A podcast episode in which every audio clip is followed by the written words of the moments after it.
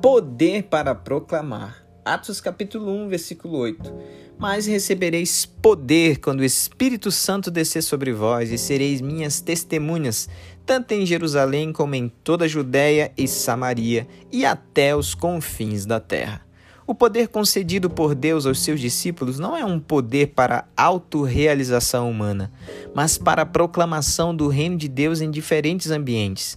Não é um poder para demonstrar o valor de uma pessoa, ou ministério, ou uma igreja, mas para revelar a própria ação milagrosa de Deus. Quando você entender essa verdade e sinceramente dizer em seu coração: Eis-me aqui, Senhor você verá e sentirá coisas que mente alguma pode conceber e explicar. O imponderável de Deus será natural na sua vida diária. Olhe para o seu coração agora e responda uma pergunta simples. Você tem sido sincero na sua vida com Deus ou tem buscado seus próprios interesses e poder? Eu sou a Dona Irã Mello e este foi Seja um Cristão Muito Melhor em um Minuto.